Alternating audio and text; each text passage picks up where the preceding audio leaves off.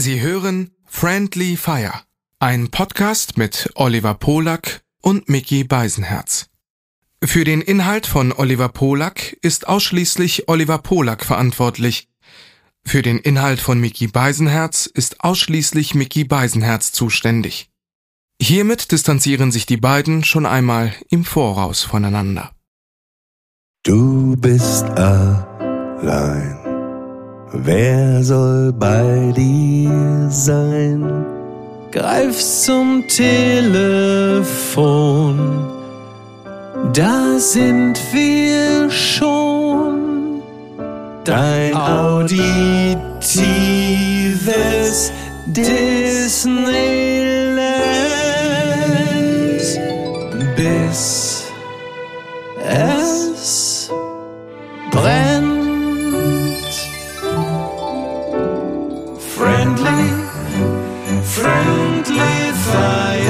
Friendly, friendly fire, friendly, friendly fire, friendly fire,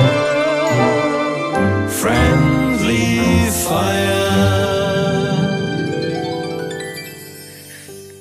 Wo erwische ich dich denn gerade? Markus, was soll ich dir sagen? Nein, ich bin ähm, gerade im Apartment eines Freundes, ein Teil einer wunderschönen Finca und äh, habe einen schönen Tag auf dem Wasser verbracht. Und äh, das war ziemlich gut. Wir sind dann also in Andratsch im Yachthafen, haben uns dann auf ein Bötchen begeben und sind dann ein bisschen durch die Gegend gejuckelt und haben dann irgendwo in, was weiß ich, Calamior oder so den Anker gesetzt.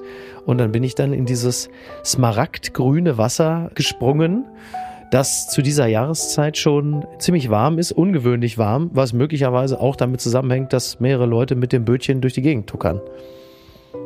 Aber es war sehr, sehr schön. Klingt doch äh, nach einer guten Zeit. Ja, erstmal willkommen zu einer neuen Ausgabe von Friendly Fire mit dir, Mickey Beisenherz, mir, Oliver Polak. Und ich glaube, wir waren selten so weit voneinander entfernt wie heute, denn, Ja. wie gesagt, du bist auf Mallorca, ich bin in New York, Central Park West, Manhattan und sitze im Schlafzimmer meiner Tante und sitze Ja. in ihrem Sessel, blicke auf ihr frisch gemachtes Bett.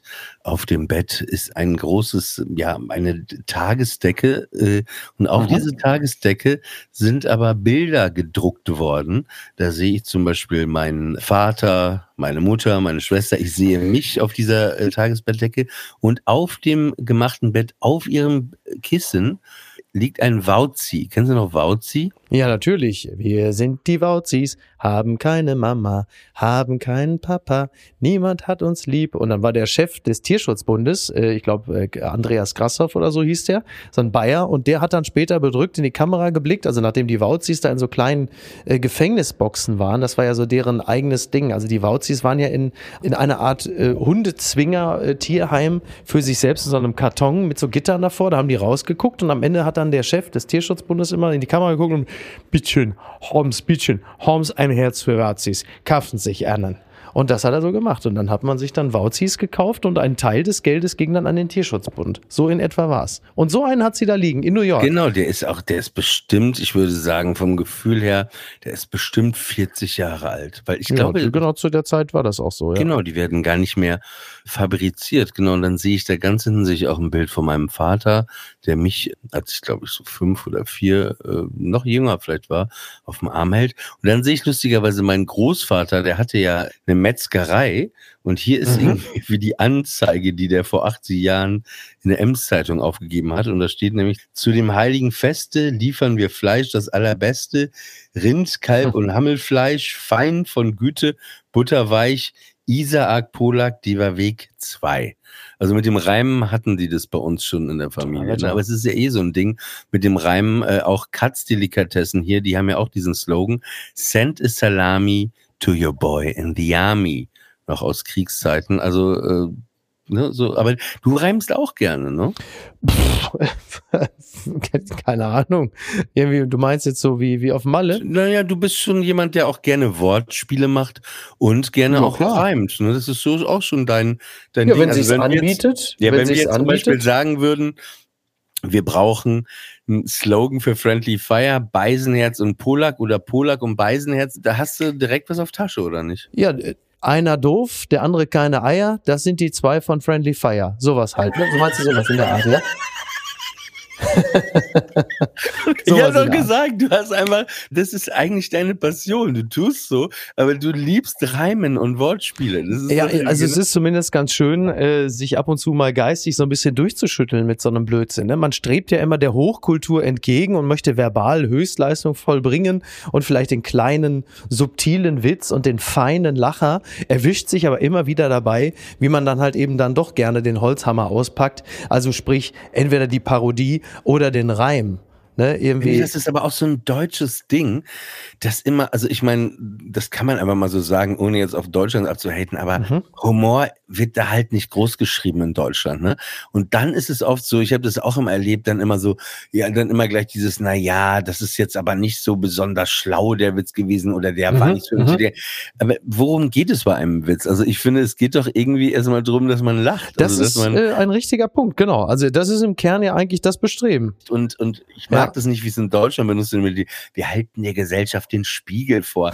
Aber im Kern, oh aber im ja. Kern, also ja, weil die das so sagen. Aber mhm. natürlich mhm. ist es in vielen Dingen liegt eine Spiegelung und in dem Moment, wo die Spiegelung stattfindet, passiert halt was sehr Interessantes. Also wir, wir können gleich gerne zur Comedy zurückgehen. Aber ich hatte mhm. gestern einen sehr mh, hm, ja, sehr emotionalen Moment. Ich will jetzt gerade den Namen des Comedian gar nicht sagen, weil darum geht's jetzt gerade gar nicht. Und ich möchte den jetzt auch nicht irgendwie, irgendwie jetzt hier bewerten oder werten. Also anonym möchte ich das machen. Mhm. Und zwar war ich gestern äh, bei der Premiere vom neuen Louis C.K.-Film, komme ich vielleicht später ja. noch zu. Und dann äh, war ich noch oben im Comedy Cellar was essen äh, und ähm, dann äh, sah ich einen Comedian auf der anderen Seite sitzen, der mit einem äh, Freund von mir aus England wiederum befreundet ist. Und wir haben uns mal äh, in London kennengelernt. Und dann bin ich halt rübergegangen, wollte nur Hallo sagen und äh, habe auch nur Hallo gesagt, bin wieder rüber, hab zu Ende gegessen. Dann habe ich mich zu ihm hingesetzt, dann haben wir uns länger unterhalten. Und er ist irgendwie 65 und in den 80ern, 90ern war er so ein Star, ne? war so Letterman mhm. und quasi jeden Tag. Und irgendwie ähm, jetzt ist es schon manchmal so ein bisschen so ein Kämpfen, weil, weil wenn du nur Comedian bist, so, das mhm. ist schon hart, ne? Ja. Auch, auch von den Gagen, die du kriegst und so ist es. Und äh, der lebt oben äh, ganz weit über Harlem noch. Also, dass du mit der Bahn abends noch so eine Stunde, ja. eine Stunde zwanzig irgendwie zurückfahren musst. Entschuldigung, jetzt ist, klingelt das Telefon äh, meiner Tante. Ist das, es nimmt sie jetzt mhm. wahrscheinlich direkt ab dann mhm. äh, ist das Klingeln vorbei. Sie nimmt auf jeden Fall ab. Mhm. Entschuldigung, ja, das ist hier jetzt der Nebeneffekt. Es tut mir wirklich leid. Ja. Aber es ist auch der Beweis, dass ich äh, nicht äh, bei mir in Berlin sitze ne, und sage. Bei, bei mir übrigens, bei der Gelegenheit, kurzer Seitenaspekt, das mit dem Telefon klingeln und alten Leuten finde ich faszinierend, weil ich bin ja immer wieder mal auch in meiner Heimat und dann penne ich ja auf der Etage von Oma. Oma jetzt mittlerweile 97 und dann klingelt natürlich auch bei ihr das Festnetztelefon und dann bin ich, keine Ahnung, wo ich bin, bin im Schlafzimmer oder sonst wo. Und dann höre ich, dass das Telefon klingelt und unsere Generation, ja, deine und meine, die geht ja halt einfach nicht dran oder so, ne, lässt es einfach klingeln. Und meine Oma fühlt sich aber gegeißelt von dem Klingelton und mit ihren äh, maladen Knochen versucht sie sich dann zu dem Telefon rechtzeitig hinzuschleppen und äh, dann wird es bei ihr manchmal schon so fast psychotisch, weil dann klingelt es hier vier, fünf Mal und die kommt ja auch nicht so flott voran, entweder mit Rollator oder im Rollstuhl. Die meisten Menschen sterben genau daran. Ja, das kann so war sein. mein Vater auch so, meine Tante ist auch so. Die sind so, wenn das Telefon klingelt, dann ist, oh Gott, jemand muss abnehmen, jemand Ex muss abnehmen. Äh, genau denkst, das. Nein, nein, exakt das. Aber das genau. klingelt ja auch so laut. Und ich glaube wirklich, dass 90 Prozent äh, der alten Menschen sterben, weil sie versuchen, noch das Telefon abzunehmen. Ich glaube, es ist wirklich, ne, jetzt genau. nicht als Gag, dass sehr viele Leute Ja, und Oma, und Oma, ich bin dann irgendwo und Oma schreit dann so, ne? ja, ich komm ja, ja doch, ja, und schreit dann da quer durch die, also wirklich auch schon so hysterisch, wo ich dachte, Oma, was ist denn los? Dass ich dann schon, so wie in den besten Ruhrgebietskomödien, schon rüberblöke, so, Oma, ist gut jetzt. wo man sagt, ist doch in Ordnung. Die muss doch nicht ans Telefon gehen. Aber wahrscheinlich, weil ältere Leute, dann lassen die es ja auch so lange klingeln, bis jemand dran gegangen ist. Bei uns war das so, wir hatten ja zwei Leitungen. Ne? Mein Vater war ja Mhm. am Durchtelefonieren quasi. Und Ja. äh, dann war das, die richtige Panik brach dann aus, wenn dann parallel die andere Leitung das Telefon geklingelt hat in der Küche.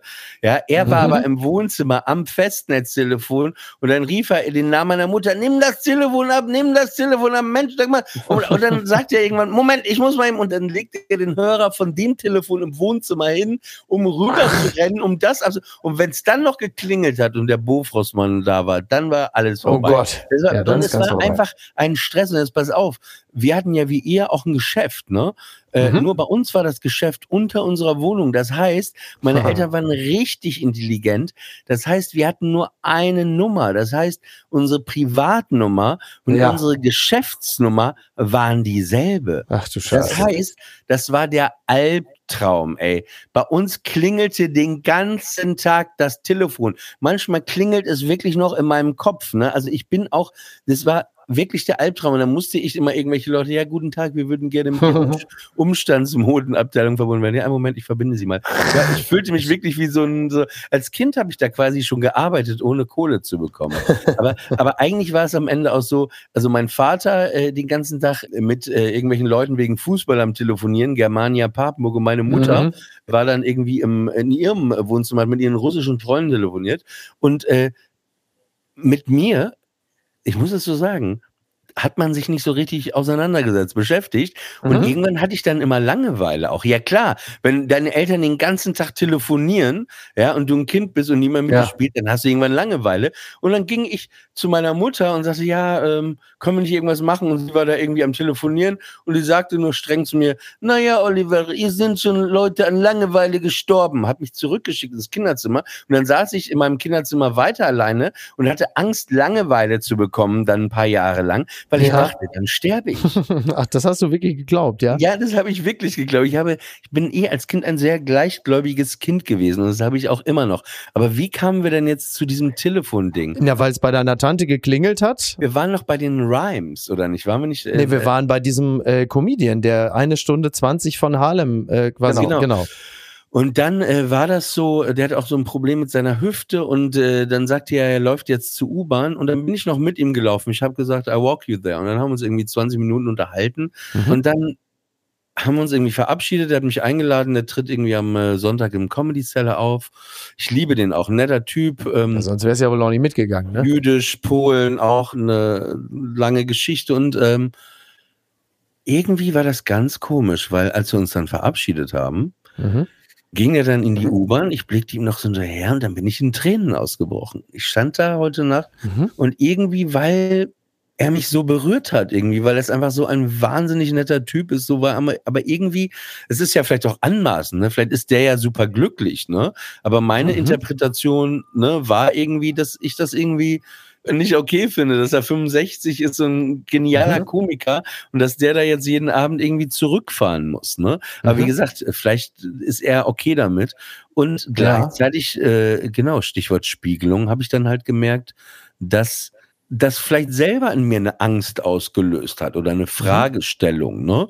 Ob es das ist, äh, was ich möchte, ne? Also wenn ich äh, in seinem Alter Ja, bin, der ist schon Ich, 65. das wollte ich gerade sagen. Genau, ob das der Weg ist, auf den du zusteuerst Genau. und ob du damit dann glücklich bist.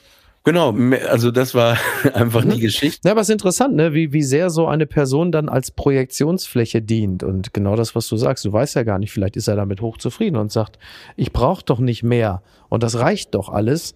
Oder er sagt halt, ach, was waren das noch für herrliche Zeiten? Also davon gibt es natürlich auch ganz viele, ne? die halt dann da sitzen und sagen, Mensch, ey, warum kann es nicht mehr so sein wie damals, als man seine Hochzeit hatte oder so? Ist ja schwer zu sagen, wie man damit umgeht und äh, wie man so die einzelnen Lebensphasen beurteilt. Das haben wir ja nicht mal klar. Ne? In der Medienbranche und so gibt es natürlich ganz viele, die überhaupt nicht damit klarkommen, dass sie nicht mehr auf dem Level sind, auf dem sie früher waren, also der Erfolgslevel oder der Level der Popularität. Und andere wiederum bescheiden sich und sagen, ach, war doch gut bis dahin. Also es ist ja auch eine Frage des Angangs. Man kann natürlich auch sagen, ist doch gut, dass es so lange so gut hingehauen hat und jetzt muss ich mich halt in die dritte oder vierte Reihe stellen und mich mit weniger begnügen. Aber so tickt der Mensch in der Regel ja nicht. Man äh, setzt ja die Highlights und das sehr, sehr gut laufende Geschäft relativ bald als selbstverständlich voraus. Und wenn das dann nicht mehr auf dem Level ist, hadert man sehr damit. Also schon auch nicht so leicht. Deswegen glaube ich, ist es generell sowieso für die menschliche Psyche in der Showbranche immer sehr hilfreich, wenn der Erfolg sich nicht zu früh einstellt. Also wenn der Charakter, die Persönlichkeit noch nicht komplett ausgeformt ist und dann plötzlich der Erfolg, dieser extreme Erfolg da reinrumst, dann hast du, glaube ich, ein ganzes Leben damit zu knapsen, äh, das in irgendeiner Form einzuordnen, wenn es dir so selbstverständlich vorkommt. Also wenn du erfolgreich wirst in deinen, sagen wir mal, 30ern, dann hast du natürlich auch schon vorher viel mehr gesehen und gemacht und hast vielleicht auch besser einschätzen können, wie wenig selbstverständlich Erfolg ist. Wenn dir das aber mit 16 passiert, also so mitten in der Phase des, Erwachsenwerdens, dann setzt du das ja als gegeben voraus, als sei das ein natürlicher Bestandteil des Lebens, plötzlich so erfolgreich zu sein. Und nur die wenigsten können diesen Level ja auch halten. Also wem ist dieses Glück schon beschieden, schon so lange dann auch so erfolgreich zu sein oder zu bleiben? Also alles echt nicht einfach. Die Frage ist ja auch, was ist Erfolg? Wie beurteilt mhm. man das? Ne? Das beurteilt ja. ja jeder auch für sich, weil den Fehler, den wir oft machen, finde ich bei so ganz vielen Thematiken, ne? auch ob das gesundheitliche Sachen mhm. sind ne? und äh, tausend Fragestellungen. Wir vergessen immer, man sagt immer, nee, das ist nicht gut, das ist nicht gut, das macht man am besten nicht. Aber jeder ist ja anders. Ne? Also wenn, wenn für mich zum Beispiel äh, Gras rauchen überhaupt nicht gut ist, weil ich dann total durcheinander bin. Ich kenne mhm. halt Leute, ja, die äh, rauchen morgens eine Bong irgendwie seit 30 Jahren. Nee, warte. Und ähm, die brauchen das und ich kenne die auch und mhm. das ist vollkommen gut bei denen und für die ist es genau das Richtige, ne? Ja, aber ja. genau, jemand anderes sagen, sag mal, bist du hier verrückt, oh Gott. Ja, aber da, wir vergessen das oft, dass wir alle irgendwie anders sind. Also ja, bei, bei, bei, bei Bewertungen und so weiter und so fort. Und auch da wieder Spiegelung, dass wir immer denken, ja, das, was für mich gut ist, das mhm. ist dann ja für den auch gut. Ne? Gerade mhm. wenn man so Tipps gibt. Ne? Die meisten geben einfach Tipps aus ihrer Perspektive und äh, vergessen manchmal kurz in den Gegenüber kurz zu schlüpfen. Und das hatten wir, glaube ich, ja, auch schon mal das Thema. dass das ist ja einfach nur, wenn es nur so eine halbe Minute ist, 20 Sekunden, eine Minute, zwei Minuten, drei Minuten. In jedem Streit auch, auch in der Partnerschaft oder in Freundschaftssachen oder auch in beruflichen Sachen, ne? Einfach mal kurz ähm, die Perspektive wechseln. Total. Ja, klar. In den anderen rein reinklettern. Ja, also in, in Partnerschaften oder zum Beispiel auch in der, ähm, sagen wir mal, Rückabwicklung zerbrochener Partnerschaften ist es, äh, glaube ich, auch ganz immens wichtig, äh, dass man sich in die andere Person versucht hineinzuversetzen und kurz versucht zu erörtern, warum jemand das jetzt sagt oder tut, bevor man in einer kurzfristigen Aktion direkt darauf reagiert und meistens das Falsche tut, weil die Reaktion überhaupt nicht zu der Intention des Gegenübers passt. So, da kann man natürlich sehr, sehr viel kaputt machen. Und was das andere angeht, Klar, also ist immer hilfreich. Also man kann nicht immer die eigene Schablone auf andere anlegen. Das hast du natürlich in ganz vielen gesellschaftlichen Diskussionen, aber das hast du, klar, wenn du in irgendeiner Form beratend tätig bist oder um Rat gefragt wirst, musst du natürlich auch immer kurz äh, dir Gedanken darüber machen, wie ist denn die andere Person so drauf? Was ist der wichtig? Was genießt die? Und ähm, dann kannst du auch im Zweifel auch eine ganz gute äh, Beratungsfunktion einnehmen. Also ich habe das ja auch immer wieder mal, wenn ich mich mit Leuten unterhalte und die stehen jetzt beispielsweise am, äh, wie man so schön sagt, am beruflichen Scheideweg. Und die glückliche Situation bei diesen ist es oft, dass sie bereits ein schönes Leben haben und die Entscheidung, vor der sie stehen, ist häufig nur diejenige, gehe ich jetzt einen neuen Job ein, bei dem ich möglicherweise einen Titel habe, also sprich zum Beispiel Geschäftsführer von Firma XY oder auch noch mehr Geld an einer Stelle, wo aber auch grundsätzlich schon recht viel Geld vorhanden ist. Und das ist dann der Punkt, wo man diesen Leuten dann immer noch mal sagen muss, jetzt schau dir mal kurz an, was du hast und du bist doch offensichtlich sehr happy und zufrieden mit dem, wie es gerade ist. Das, was du dagegen eintauschen würdest, wäre möglicherweise ein bisschen mehr Status, ein bisschen mehr Geld, aber möglicherweise auch ein Wohnortwechsel in einer Stadt, die dir nichts von dem gibt, was du hier in der Stadt, in der du lebst, gerade so genießt. Also beispielsweise ne, gut essen gehen oder von mir aus in Clubs gehen oder Menschen, mit denen du dich triffst oder Fußball spielen. Das wäre dann alles nicht mehr. Du würdest es eintauschen gegen einen tollen Titel auf der Visitenkarte und eine ordentliche Portion Geld mehr. Und das muss man sich dann halt wirklich immer genau überlegen, ob es das wert ist. Also, dass man sich wirklich die Zeit nimmt, das klingt immer so esoterisch, aber das ist natürlich gar nicht, dass man sich die Zeit nimmt, kurz auch in sich selbst hineinzuhorchen und sagen, was will ich denn eigentlich? Also was ist mir denn tatsächlich wichtig? Was bedeutet mir etwas? Und gerade wenn es um Geld geht zum Beispiel, also ne, wir reden jetzt nicht davon, dass jemand irgendwie vom Mindestlohn plötzlich irgendwie einsteigt in eine sechsstellige Summe im Jahr. Da kann man das schon verstehen. Aber wenn sich das ungefähr so auf einem selben Level bewegt, da kann ich echt oft nur sagen, denk ernsthaft darüber nach, ob sich das lohnt. Denn das Geld oder das Geld, was du mehr verdienst, das wird ganz schnell zur Selbstverständlichkeit. Du gewöhnst dich unglaublich schnell daran. Was du aber immer spürst, ist dann der Leidensdruck. Also die falsche Stadt, in der man plötzlich wohnt, das falsche berufliche Umfeld, so ein bisschen Freunde, bei, die einem fehlen. So ein Bild zu kreieren gerade, äh, ein bisschen Edward Norton in Fight Club. Ich finde Mhm. das, also nur dieses, ich erinnere mich irgendwie dunkel, daran, das war vor 20, 25 Jahren, aber Mhm. dass er da auch irgendwie eine Top-Wohnung hatte und alles geil und Ja. so, aber da irgendwie so alleine, also das, Mhm. da war ganz groß Einsamkeit stand da. Genau, Ja. das, sowas kann es sein, auch nicht jetzt für alle. Ne? Genau, ja, ja, klar. Also Aber klar, dann, Exakt, dann hast genau. du plötzlich nicht mehr dein Restaurant, wo du vielleicht immer hingegangen bist und dieses Ja. Soziale, deinen Fußballverein, wo du vielleicht dies, das, ich weiß ganz genau, was du meinst, um, ähm, äh, um vielleicht eine Überleitung zu schaffen, das passt dann nämlich gut zu. Da muss ich nämlich gerade dran denken. Ich krieg's nicht ganz Mhm. zusammen. Ich war gestern Abend halt im Beacon Theater. Hier war die Premiere vom neuen Louis C.K. Film, den er mit Mhm. Joe List, äh, auch ein Comedian, zusammen geschrieben hat, wo Joe List die Hauptrolle spielt. Louis spielt auch eine kleinere Rolle, den Therapeuten von Joe List. Und irgendwie, äh, die waren danach auch da und haben mit dem Publikum noch eine Stunde gesprochen. Der ganze Cast war da. Und dann sagte äh, Joe List, erzählte ein bisschen irgendwie, wie alles anfing, dass die vor Jahren war Coppola in der Stadt und äh, Mhm. der Lieblingsfilm von Louis C.K. und Joe List ist Apocalypse Now. Ne? Und irgendwie waren die dann Ah, im okay. Theater, beschrieben das auch, wie wir da quasi gestern saßen, saßen die im Publikum. Und dann hat äh, Coppola gesprochen. Ich kriege das Zitat nicht ganz zusammen. Es ging ja. um Himmel und Hölle. Und dann sagt Mhm. er, gut, die Hölle ist halt die Hölle, sagt er. Ne? Und äh, Mhm. der Himmel, sagt er, das ist hier und jetzt. Also so Mhm. sinnbildlich.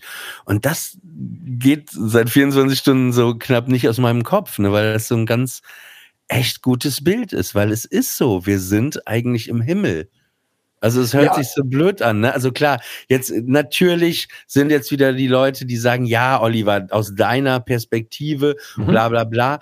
Nee, es ist ja auch nicht immer alles geil, ne? Also es, bei niemandem ist immer alles geil, ne? Das denken wir auch immer, ne? Bei allen ist alles geil, aber bei niemandem ist nie alles geil.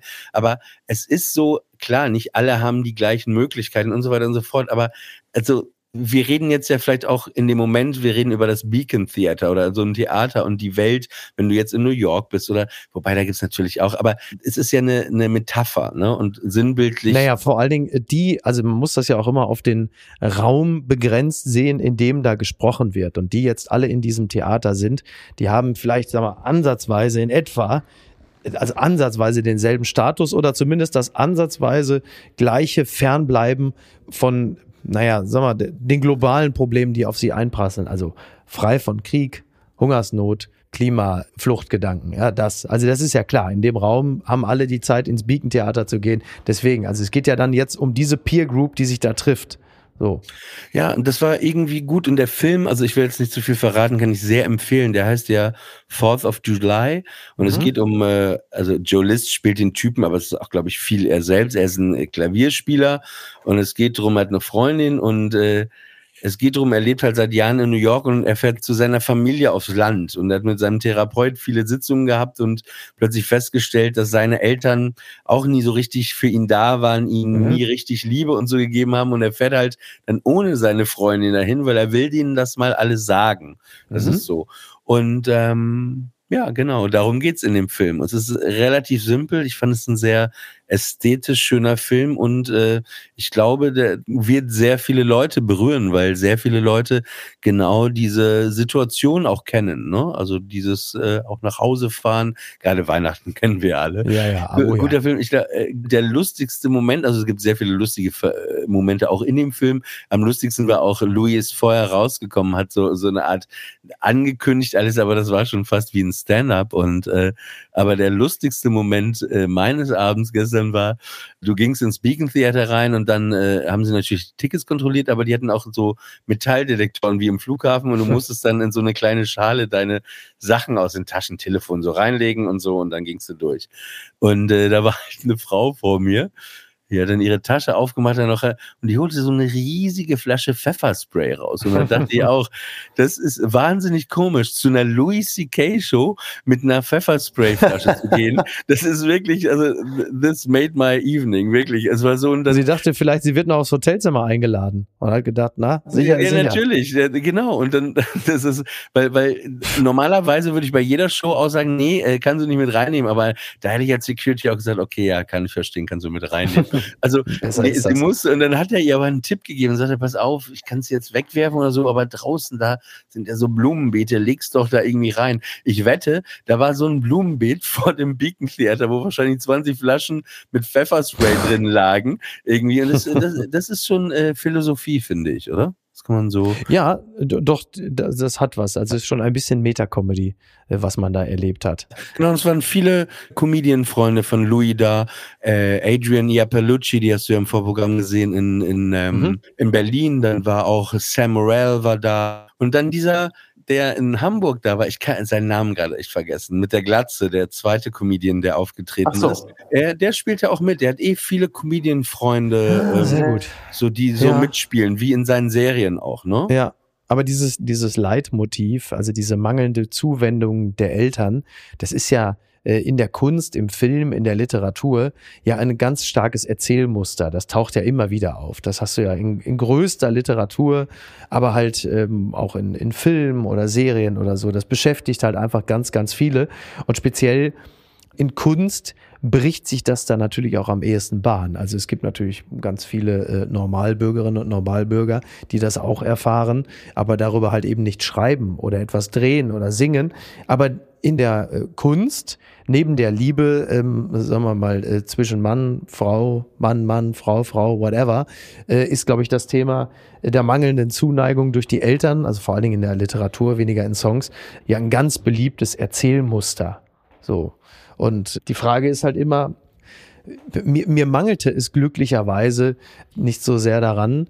Deswegen fehlt mir da auch so ein bisschen dieses revanchistische im Schreiben, dieses so, jetzt will ich euch mal sagen, äh, was jetzt hier alles los ist. Naja, wobei, äh, ich erinnere mich schon mal dran, dass ich sagte, ey, schreib doch mal einen Roman und so. Und mhm. dann sagtest du zu mir als Antwort, ähm, nee, das geht irgendwie nicht, dann müsste ich vielleicht oder würde ich vielleicht Leute verletzen, mhm. die ich nicht verletzen will. Das ist die eine Sache. Und die zweite ist, also ja. äh, du sagtest ja immer, dass du sehr viel Liebe bekommen hast und vor allen Dingen das mhm. Wichtigste, was du sagtest, war dieses Gefühl von zu Hause, du bist okay, wie du bist, ne? Weil das genau. hatten wir auch schon mal ja. aufgedröselt, das hatte ich überhaupt nicht bekommen.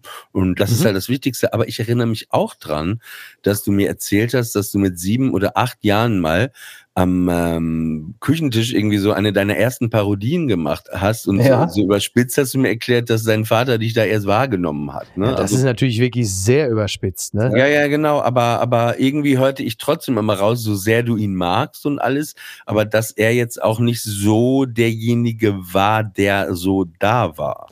Stimmt, ist ja auch so. Aber da, das eint ihn ja, glaube ich, äh, mit den meisten Vätern, die in den 80ern ihre äh, Elternschaft ausgeübt haben. Und na klar ist das so, dass die Präsenz nun jetzt nicht gerade überbordend war. Ne? Dann kommt der Vater nach einem langen Arbeitstag nach Hause, dann wird vielleicht mal was erzählt oder eine Geschichte vorgelesen. Ich kann mich jetzt auch nicht dran erinnern, dass das pausenlos der Fall gewesen wäre. Das Amüsante an der ganzen Geschichte ist ja auch, dass ich mich an ein paar Sachen erinnere mit meinem Vater. Keine Ahnung, äh, irgendwo im Spanienurlaub oder Südfrankreich mit ihm gemeinsam auf einem Felsen sitzend, auf eine Bucht blickend und Pommes essen. So als ganz großer, äh, fast schon Akt der Verbrüderung, ja. Oder genauso diese aus der subjektiven, sehr vielen Sonntagnachmittage, an denen ich mit meinem Vater zum Modellflugplatz mit dem Fahrrad gefahren bin und wir uns die Modellflieger angeguckt haben, wie sie da abhoben und über die Felder flogen. Also ich erinnere mich da, ich bin letztens noch an diesem Modellflugplatz vorbeigefahren, an so einem herrlich sonnigen Sonntag und da wurde mir natürlich auch ganz warm ums Herz, weil das wunderbare Erinnerungen sind. Faktisch Geräusche, ist es aber so. Ne? Dieses total. Geräusch, wenn ein Segelflugzeug, also die haben ja erst, bevor die segeln, müssen ja irgendwie hochkommen, ne? Und dieses Geräusch. Ja, jetzt reden wir aber über Modellflugzeuge, ne? Also jetzt Modellflugzeug, ne? Okay. Nicht Segelflugplatz. Das ist ja nochmal was anderes. Aber ich weiß, was du meinst. Aber äh, da weiß ich natürlich, dass meine Mutter die Krise kriegt, wenn ich da von diesen herrlichen Sonntagen schwärme, die ich mit meinem Vater äh, am Modellflugplatz war, weil das waren wahrscheinlich runtergerechnet in meinem gesamten Kinderleben zwei bis dreimal. Und ich erinnere das, als hätten wir das jeden Sonntag gemacht. Natürlich kriegt meine Mutter die Krise, weil die sagt, ey, ich habe hier andauernd alles für euch gemacht, habe jeden Scheiß gemacht und du erzählst hier, äh, als wärst du andauernd mit dem, hättest du dies und das gemacht. Da ist das Gehirn natürlich in seiner Erinnerung auch ein bisschen gemein, weil es, das ist jetzt auch sehr überspitzt formuliert, aber jetzt mal den, den Betreuungsanteil, der zwischen meinem Vater und meiner Mutter wahrscheinlich so irgendwo sagen wir, 10 zu 90 liegt, den habe ich halt einfach in der Rückschau auf 50-50 gerechnet und das ist natürlich hochgradig ungerecht. Aber so ist es halt. Und ich erinnere das alles gerne und dieses, äh, wenn ich sage, so ein Buch, äh, was erzählenswert wäre, das kann ich nicht schreiben. Das hat aber nichts damit zu tun, dass ich jetzt auspacke und mich über meine Eltern beklage. Aber es gibt natürlich trotzdem ganz viele Beobachtungen, die du während deiner Kindheit, während deiner Jugend gemacht hast, über Familie, von mir aus auch Eltern. Wenn du die dekonstruierst und wenn du das auseinander nimmst, dann kommst du natürlich nicht umhin, Leute zu verletzen oder denen die Hose runterzuziehen, die das gar nicht wollen. Und das ist ja nochmal was anderes, als zu sagen, ich erzähle euch jetzt mal, was ich von euch halte. Das ist ja noch was anderes. Also der Impuls ist eigentlich, der kommt aus der ganz anderen Ecke. Es kann ja entweder den Impuls geben, dass man sagt, so, äh, jahrzehntelang habe ich das mit mir rumgetragen und jetzt schreibe ich dezidiert, woran diese Eltern-Kind-Beziehung krankte und ich ähm, nehme mich auch als Beispiel für viele dysfunktionale Familien oder du machst es so, dass du, dazu neige eher ich, sage, ich habe mit diesen Leuten eine schöne Zeit gehabt. Ich habe mich immer geliebt und gut aufgehoben gefühlt. Die haben sich immer um mich gekümmert. Ich möchte denen das nicht antun, etwas lesen zu müssen, was ihnen nicht behagen würde oder weswegen sie sich schief angucken lassen müssten oder was weiß ich. Und daher sage ich, kann ich das eine oder andere Buch nicht schreiben, aber zwei, drei andere kann ich schon schreiben und sollte mich auch langsam mal dahinsetzen. Es gibt ja Leute wie der Nobelpreisträger Karl Ove Knausgard, äh, der hat ja zwei, drei, vier viel, viel, viel gefeierte und hochprämierte Bücher geschrieben, in denen er über sich selbst, aber auch seine engste Familie und äh, Freunde geschrieben hat und hat darüber natürlich auch einen Gutteil seines Freundeskreises und Familienkreises verloren. Und da muss man sich schon die Frage stellen, ob es das wert ist, zumal die Wahrscheinlichkeit, dass ich würde ich so ein Buch schreiben, ich darüber dann den Literaturnobelpreis bekommen würde, ja nun auch äh, nicht gegeben ist. Also da heißt, da muss man dann schon eine ganze Menge einsetzen und die Frage, ob sich das lohnt, die kann ich, also die habe ich mir noch nicht positiv beantwortet. Verstehst du, was ich dir sagen möchte? Ich, ich verstehe alles. Ich habe gerade über Knausgarten nachgedacht, weil jemand anders mir von dem erzählt hat, dass diese Bücher von dem so, so unheimlich, also nicht negativ langweilig sind, aber da passiert halt die ganze Zeit nichts. Ja, halt alles wohl sehr, alles ganz so, ja, ich stehe am Gleis, der Zug fährt ein ich steige ein. Ja, ja, ist so, ist so. Tatsächlich ist es, ist es, ich habe das auch teilweise als ganz Norwegen, aus Norwegen oder aus Norwegen, Schweden? Norwegen. Ja, ne? Genau, weil Motorpsycho, also Bent und ja. Schnarr, die haben mir äh, über irgendwie den, über den viel gesprochen irgendwie und da war das mal Thema. Mhm. Ja. ja, ich muss auch sagen, ich habe auch eins, ich habe das Buch Sterben von ihm gelesen, wenn ich mich nicht irre. Und da war mir teilweise auch danach zumute. Also es war auch mitunter schon ganz schön zäh. Das muss man, ähm, was heißt das? Muss Hast du es denn sagen, ganz zu Ende das, gelesen? Ich glaube, ich habe es nicht ganz zu Ende gelesen. Ich habe ganz schön viel gelesen, aber irgendwie ähm, habe ich dann auch ausgesetzt und habe mich dann erstmal anderem gewidmet. Das ist ja übrigens auch etwas, ich weiß nicht, wie das dir geht. Ich lese ja viel, also ich auch Bücher Aber ich erwische mich natürlich bei dem einen oder anderen Buch auch dabei, ganz schnell abzudriften in Richtung mal auf dem iPhone gucken, was da so los ist. Und das ist natürlich eine Konditionierung, die relativ einfach erklärbar ist, denn mit dem Blick in diesen kleinen Zauberkasten wirst du ja sofort immer belohnt. Es kommt immer sofort etwas einigermaßen Spektakuläres, was mit dem Gehirn deutlich mehr anstellt, als das Verfolgen einer mitunter ja auch mal relativ spröden oder drögen Seite Literatur. So, und da gibt's manche Bücher, die, die eignen sich halt ähm, besser und schlechter. Und ich bin an ein, zwei Büchern zuletzt wirklich nahezu verzweifelt an mir selbst, weil ich dachte, verfickte Scheiße, bist du nicht mehr in der Lage, einfach mal ein Buch zu lesen, zwei, drei Seiten am Stück und dann habe ich aber wieder zwei, drei andere Bücher gelesen und da ging es dann wahnsinnig schnell, wo ich dann doch auch gemerkt habe, okay, es liegt zwar auch an mir, aber es hat auch viel mit dem Buch zu tun, was ich da gerade lese. Das denke ich auch, aber klar, das Telefon gab es früher nicht. Ich hatte das früher schon, ich habe das immer noch. Ich kann, also so Essays oder so kann ich lesen, ne, was so eine überschaubare Länge hat.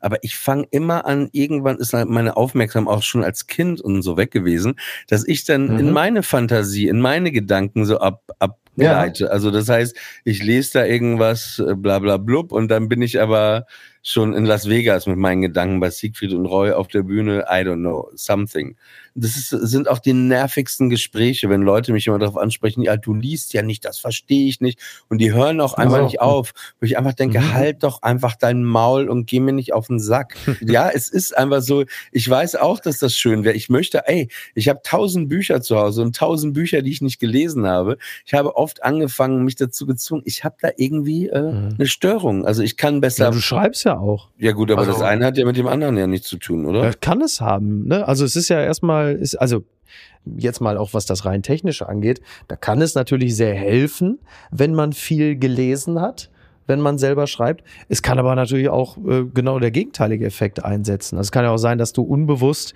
irgendwen kopierst und dein Stil dann total ähnlich jemand anderem ist, was du möglicherweise gar nicht willst. Ne? Also ja, naja, ich, ich wollte gerade nur sagen, also ich habe super wenig Bücher in meinem Leben gelesen, also richtig wenig. Ne? Also wenn ich da die Zahl sagen würde, okay. so, ich würde sagen, wenn es hochkommt, kommt es auf zehn, zehn Bücher mhm, vielleicht. Also das ist wirklich nicht so viel. Biedermann ja. und die Brandstifter, äh, die Physiker, äh, der mhm. zerbrochene mhm. Krug, Alf. Also ja so richtig Schulliteratur, also bis auf Alf jetzt. Aber, aber lustig, weil es für mich, also als ich dann mein erstes Buch geschrieben hatte, mhm. und dann dachte ich, ja, wie soll das denn klingen? Wie, wie soll das denn klingen? Mhm. Und dann fiel mir ein Buch ein, was ich gelesen habe, und das habe ich wirklich ganz gelesen und das habe ich eingesaugt damals.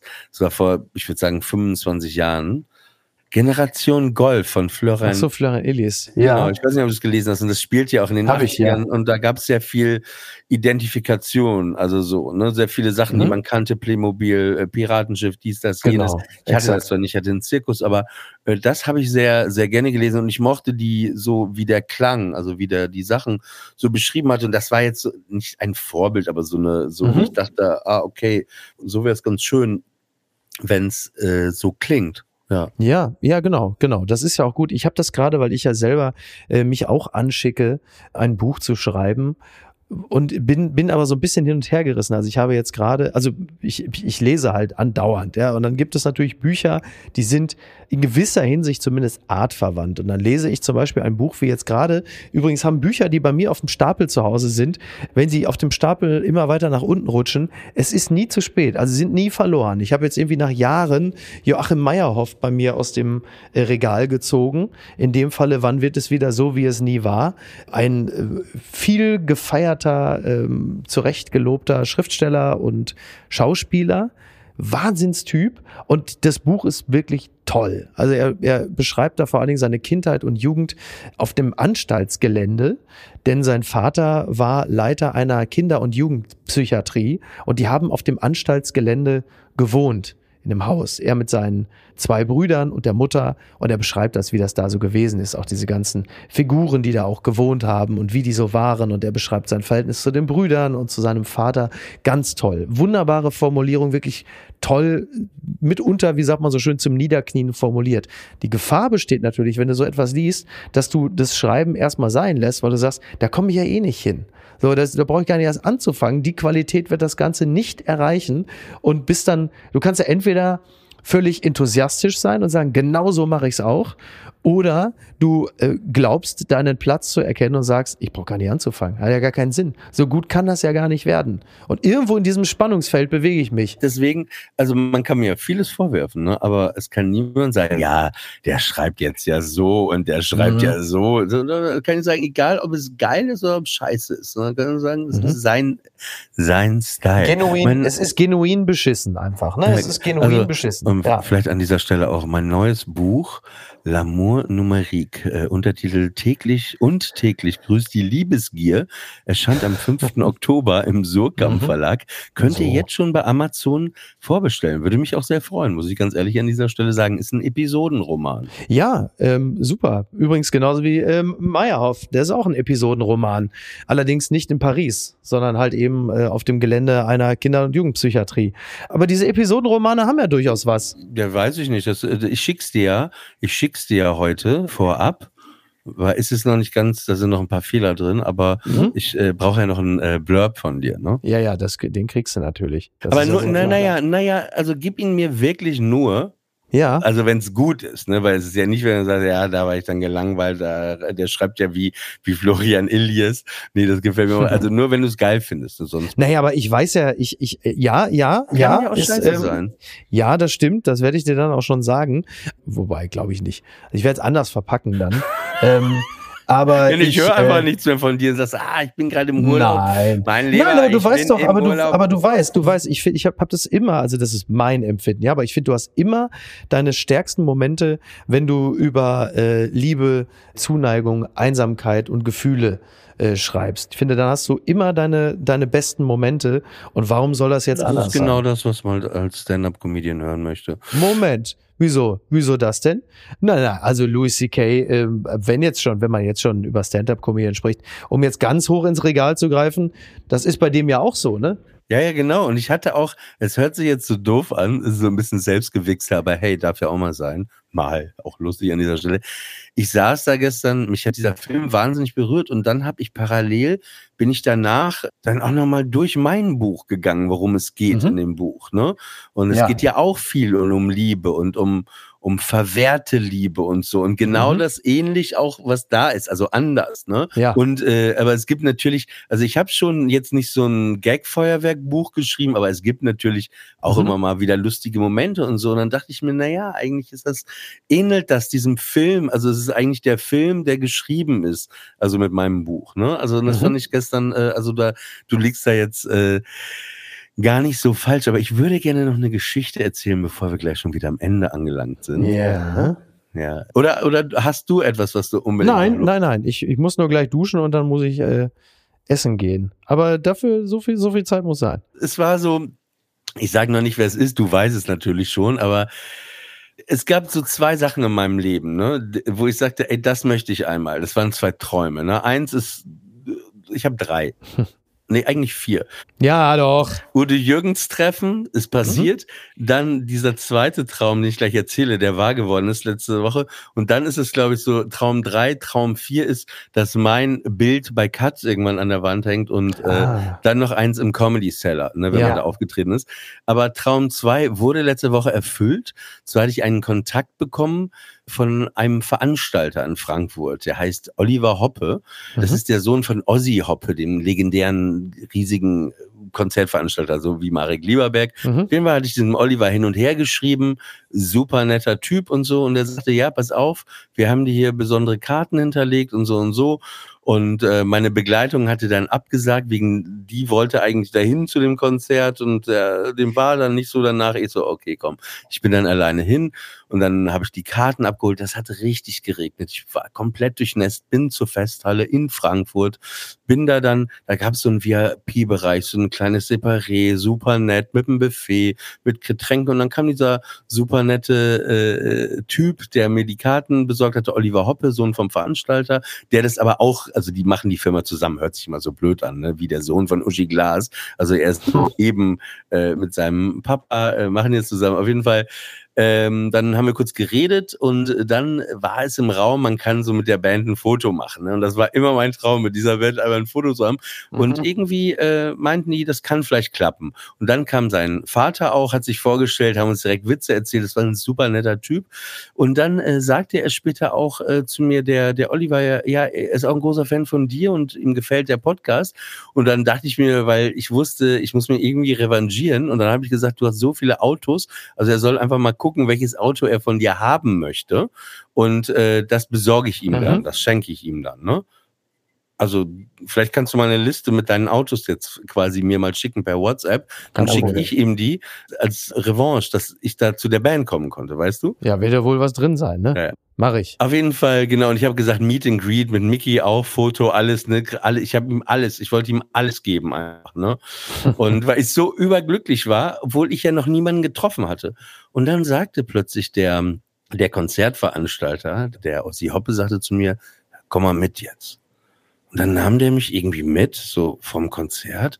Wir gingen durch die Festhalle, durch die Flure und der war irgendwie still, lief vor mir her, dieser ältere Mann, der aber auch sehr jung wirkt. Und dann stand ich plötzlich in so einem Flur und ich, ich bin beinahe zusammengebrochen. Ne? Also ich kann, ich war, ich hatte, ich das wie so ein Kind, ne? Das, also so irgendwie und und dann dann hörte ich auch Musik und dann war das der Flur, wo die vier Garderoben von den Musikern waren. Ne? Ja. Und ich stand, der war so halb abgedunkelt. dann kam immer einer von Wahnsinn. der Crew hier da mit dem Walkie-Talkie, dann der Schriftzug hinten überall auf den T-Shirts dieser Leute und dann plötzlich kam so ein Typ, dann kam dieser Ossi äh, mit dem Manager von der mhm. Band, auch seit 45 Jahren, glaube ich, schon managed. Hi, I'm Doug. You're the Jewish comedian. oh yeah, yeah, yeah. I saw a video from you. You're funny. You're, you're gonna meet the band. Ich, so, oh, ich dachte, ich sterbe gleich, ich sterbe gleich. Und dann ist einer von der Band äh, ein Gitarrist ist äh, einmal von rechts nach links in der Garderobe und äh, die sind halt auf der Bühne, die sind verkleidet, ne? Und der ja. hatte, das war wie so ein Marvel-Charakter und ganz groß, so über zwei Meter groß. Der lief einmal nur so rechts, wie in so einem Film. Ich, ich dachte, ich dreh durch, ich dreh durch. Und dann war es soweit, dann ging die eine Garderobentür auf und die schminken sich immer selber zwei ja. Stunden. Das ist deren Ritual. Und dann klang ganz laut Stylistics, You are everything aus ja. der Garderobe. So, so, weißt du, ja. so total beruhigend, aber es passte auch. Und dann stand plötzlich wirklich so ein Meter vor mir, über zwei Meter groß, ah, komplett geschminkt, Paul Stanley. Ja, Wahnsinn. Und ich musste mich einfach nur zusammenreißen lassen. Ich bin gerade eh so nah am Wasser gebaut. Dass ich schon wieder anfangen zu weinen. Ich so, hi. Oh. oh, und der sagte, hi, nice. Der hat ja eine ganz sanfte Stimme, wo du dich eh fragst, was machst du eigentlich in dieser Band? Ja. Der ist ein ganz sanfter Typ. Hi, nice meeting you. Yeah, I heard about you. Und dann habe ich ihm nur gesagt, ja, so, äh, so Smalltalk, ne? Ich so, uh, I listened to your new soul album. It's great. Und er so, uh, thank you. Thank you.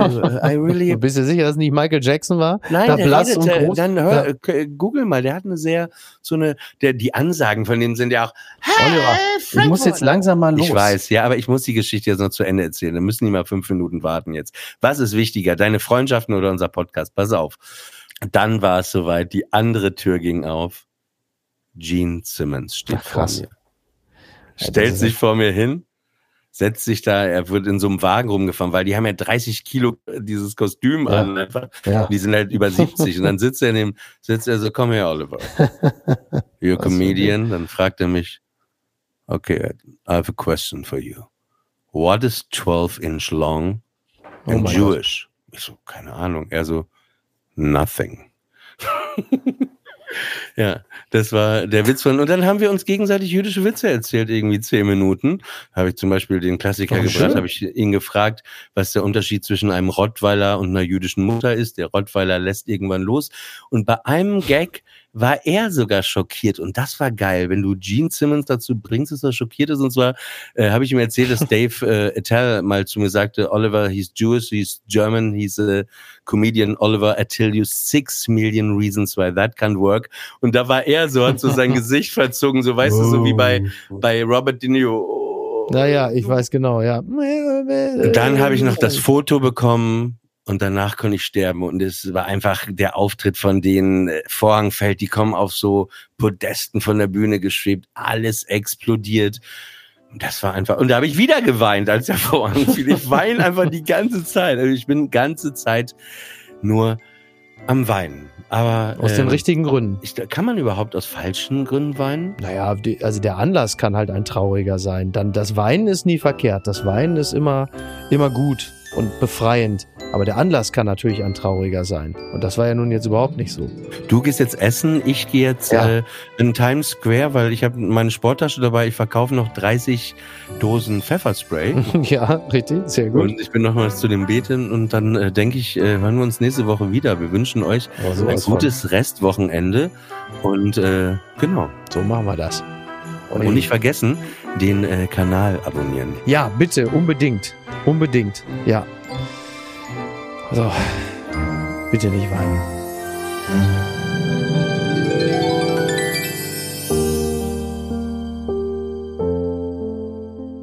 Friendly Fire ist eine Studio Bummens Produktion. Executive Producer Tobias Baukhage. Produktion Hanna Marahil und Inga Wessling. Ton und Schnitt Niki Franking. Und einen besonderen Dank an Aerobik für die Musik und an den lieben Edin Hasanovic für das Entree.